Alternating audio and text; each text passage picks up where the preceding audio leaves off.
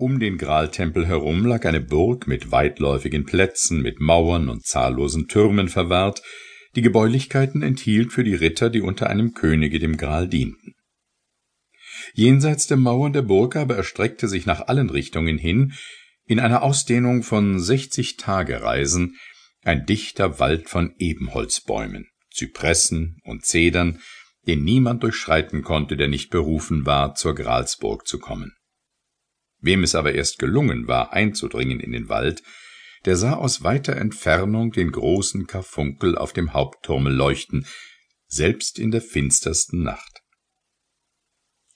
Zur Zeit, als König Heinrich I., der Städtegründer in Deutschland regierte, 919 bis 936, war der Hüter des Heiligen Grals der König Perzival. Da geschah etwas Seltsames, den König und seine Ritter Erschreckendes. Lauter Glockenton klang um Tempel und Burg des Heiligen Grals. Aus den Lüften kam der dröhnende Schall der Glocken, und doch war eine Glocke nicht zu sehen. Von Tag zu Tag, von Stunde zu Stunde wurde das Dröhnen der Glocken mächtiger, bis es unerträglich wurde für die Bewohner der Burg, und selbst der kühnen Ritter Herzen mit Schrecken und Furcht erfüllte. Mit zwölf Priestern zog der König Parzival, gefolgt von sämtlichen Rittern, zu dem Schreine des heiligen Grals und öffnete ihn. Keine Schrift zeigte sich auf der heiligen Schüssel, die Glocken aber klangen fort.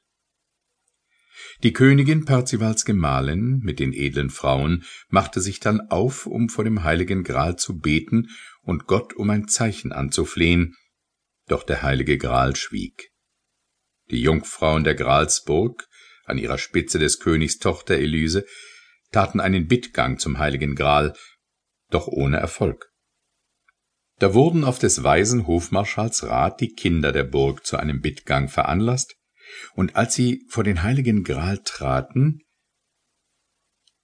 da sie des Grales Schrift besagt, den Kindern in Brabant sei eine reine Magd, die trage Weltenlohn um Gottes Minne, ein Edler ihres Vaters Rat, der sorgenvollen vor Gericht entgegentrat, und Artus soll ihr einen Schutz gewinnen. Dass er und all die Fürsten sein beteuerten mit Eiden, sie hätten keinen wertern Degen, wenn das geschieht, wird sich die Glocke nicht mehr regen, doch soll an diesem Tage er noch scheiden. Hier muss eingeschoben werden, das Lohengrin-Lied nennt irrtümlich den König Artus statt des Königs Parzival, den Hüter des Grals. Da gab es unter den Rittern, die sich zum Dienst des Heiligen Grals verpflichtet hatten, ein gewaltig Streiten, wer von ihnen würdig sei, hinauszugehen, der reinen Magd in Brabant Hilfe zu leisten. Doch als der Streit am heftigsten war, erschien auf dem Rande des heiligen Grals von neuem eine Schrift, und sie lautete Lohengrin. Dieses aber war der Name des ältesten Sohnes des Königs Perzival. Er also war auserwählt vom heiligen Gral, der bedrängten Unschuld Hilfe zu bringen.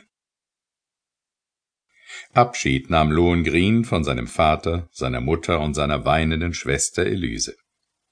Ein herrliches Streitross führte man vor, und eben wollte er es besteigen, als auf dem Gewässer, das in der Nähe des Berges vorüberfloß, ein Nachen erschien, der von einem Schwan gezogen wurde. Zum Gestade schwamm der Schwan, den Nachen hier anlegend. Die Templeisen aber sahen dieses Wunder vom Himmel, und Lohengrin trat mit seinen Waffen in den Nachen, um davonzufahren. Nicht nahm er irdische Speise mit sich, denn er wusste, dass der Herr, der diesen Nachen ihm gesendet, ihn speisen würde, wohin auch der Schwan ihn führte. Bald war den Augen der Templeisen der Nachen mit dem Schwan und dem herrlichen Jüngling Lohengrin entschwunden.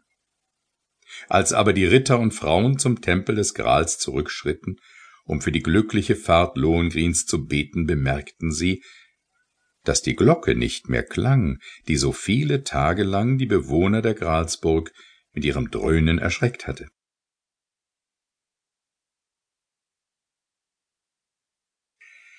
Zu Antwerpen lebte in jener Zeit eine junge Fürstin Elsa von Brabant. Nach dem Tode ihres Vaters, der sie als Waise zurückgelassen, hatte sie